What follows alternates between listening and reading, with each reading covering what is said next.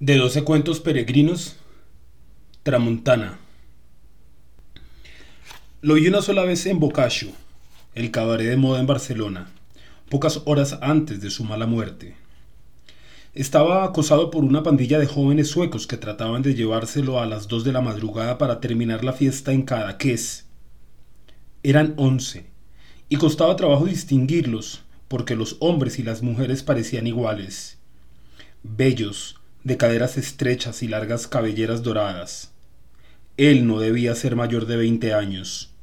Tenía la cabeza cubierta de rizos empavonados, el cutis cetrino y terso de los caribes acostumbrados por sus mamás a caminar por la sombra, y una mirada árabe como para trastornar a las suecas y tal vez a varios de los suecos. Lo habían sentado en el mostrador como un muñeco de ventrílocuo, y le cantaban canciones de moda acompañándose con las palmas, para convencerlo de que se fuera con ellos. Él, aterrorizado, les explicaba sus motivos. Alguien intervino a gritos para exigir que lo dejaran en paz y uno de los suecos se le enfrentó muerto de risa. Es nuestro, gritó. Nos lo encontramos en el cajón de la basura. Yo había entrado poco antes con un grupo de amigos después del último concierto que dio David Oistrakh en el Palacio de la Música y se me erizó la piel con la incredulidad de los suecos, pues los motivos del chico eran sagrados. Había vivido en Cadaqués hasta el verano anterior, donde lo contrataron para cantar canciones de las Antillas en una cantina de moda, hasta que lo derrotó la tramontana.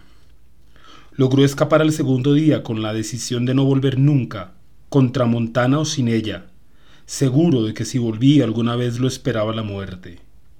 Era una certidumbre caribe que no podía ser entendida por una banda de nórdicos racionalistas, enardecidos por el verano y por los duros vinos catalanes de aquel tiempo, que sembraban ideas desaforadas en el corazón.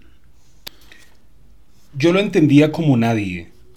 Cadaqués era uno de los pueblos más bellos de la Costa Brava y también el mejor conservado. Esto se debía en parte a que la carretera de acceso era una cornisa estrecha y retorcida al borde de un abismo sin fondo donde había que tener el alma muy bien puesta para conducir a más de 50 kilómetros por hora. Las casas de siempre eran blancas y bajas, con el estilo tradicional de las aldeas de pescadores del Mediterráneo. Las nuevas eran construidas por arquitectos de renombre que habían respetado la armonía original. En verano, cuando el calor parecía venir de los desiertos africanos de la acera de enfrente, cada que se convertía en una Babel infernal, con turistas de toda Europa que durante tres meses le disputaban su paraíso a los nativos y a los forasteros que habían tenido la suerte de comprar una casa a buen precio cuando todavía era posible. Sin embargo, en primavera y otoño, que eran las épocas en que cada vez resultaba más deseable, nadie dejaba de pensar con temor en la tramontana, un viento de tierra inclemente y tenaz, que según piensan los nativos y algunos escritores escarmentados, lleva consigo los gérmenes de la locura. Hace unos 15 años yo era uno de esos visitantes asiduos, hasta que se atravesó la tramontana en nuestras vidas. La sentí antes de que llegara, un domingo a la hora de la siesta, con el presagio inexplicable de que algo iba a pasar. Se me bajó el ánimo, me sentí triste sin causa, y tuve la impresión de que mis hijos, entonces menores de diez años, me seguían por la casa con miradas hostiles. El portero entró poco después con una caja de herramientas y unas sogas marinas para asegurar puertas y ventanas, y no se sorprendió de mi postración. Es la tramontana, me dijo. Antes de una hora estará aquí. Era un antiguo hombre de mar, muy viejo, que conservaba el oficio del chaquetón impermeable, la gorra y la cachimba, y la piel achicharrada por las sales del mundo. En sus horas libres jugaba a la petaca en la plaza con veteranos de varias guerras perdidas y tomaba aperitivos con los turistas en las tabernas de la playa, pues tenía la virtud de hacerse entender en cualquier lengua con su catalán de artillero. Se preciaba de conocer todos los puertos del planeta, pero ninguna ciudad de tierra adentro, ni París de Francia con ser lo que es, decía, pues no le daba crédito a ningún vehículo que no fuera de mar. En los últimos años había envejecido de golpe y no había vuelto a la calle. pasaba la mayor parte del tiempo en su cubil de portero, solo en alma, como vivió siempre. Cocinaba su propia comida en una lata y un fogoncillo de alcohol, pero con eso le bastaba para deleitarnos a todos con las exquisiteces de la cocina gótica. Desde el amanecer se ocupaba de los inquilinos, piso por piso, y era uno de los hombres más serviciales que conocí nunca, con la generosidad involuntaria y la ternura áspera de los catalanes. Hablaba poco, pero su estilo era directo y certero. Cuando no tenía nada más que hacer, pasaba horas llenando formularios de pronósticos para el fútbol que muy pocas veces hacía sellar.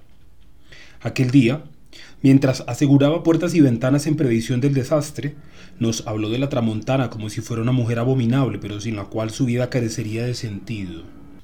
Me sorprendió que un hombre de mar rindiera semejante tributo a un viento de tierra.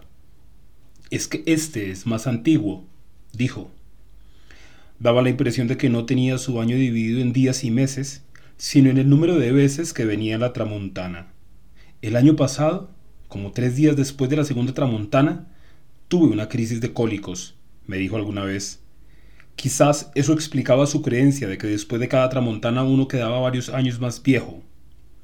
Era tal su obsesión que nos infundió la ansiedad de conocerla como una visita mortal y apetecible. No hubo que esperar mucho. Apenas salió el portero se escuchó un silbido que poco a poco se fue haciendo más agudo e intenso y se disolvió en un estruendo de temblor de tierra. Entonces empezó el viento, primero en ráfagas espaciadas cada vez más frecuentes, hasta que una se quedó inmóvil, sin una pausa, sin un alivio, con una intensidad y una sevicia que tenía algo de sobrenatural. Nuestro apartamento, al contrario de lo usual en el Caribe, estaba de frente a la montaña, debido quizás a ese raro gusto de los catalanes rancios que aman el mar pero sin verlo. De modo que el viento nos daba de frente y amenazaba con reventar las amarras de las ventanas. Lo que más me llamó la atención era que el tiempo seguía siendo de una belleza irrepetible, con un sol de oro y el cielo impávido. Tanto que decidí salir a la calle con los niños para ver el estado del mar. Ellos, al fin y al cabo, se habían creado entre los terremotos de México y los huracanes del Caribe, y un viento de más o de menos no nos pareció nada para inquietar a nadie. Pasamos en puntillas por el cubil del portero, y lo vimos estático frente a un plato de frijoles con chorizo, contemplando el viento por la ventana. No nos vio salir. Logramos caminar mientras nos mantuvimos al socaire de la casa, pero al salir a la esquina desamparada, tuvimos que abrazarnos a un poste para no ser arrastrados por la potencia del viento. Estuvimos así, admirando el mar inmóvil y diáfano en medio del cataclismo, hasta que el portero, ayudado por algunos vecinos, llegó a rescatarnos. Solo entonces nos convencimos de que lo único racional era permanecer encerrados en casa hasta que Dios quisiera, y nadie tenía entonces la menor idea de cuánto lo iba a querer. Al cabo de dos días teníamos la impresión de que aquel viento pavoroso no era un fenómeno telúrico, sino un agravio personal que alguien estaba haciendo contra uno, y solo contra uno. El portero nos visitaba varias veces al día, preocupado por nuestro estado de ánimo, y nos llevó frutas de la estación y alfajores para los niños.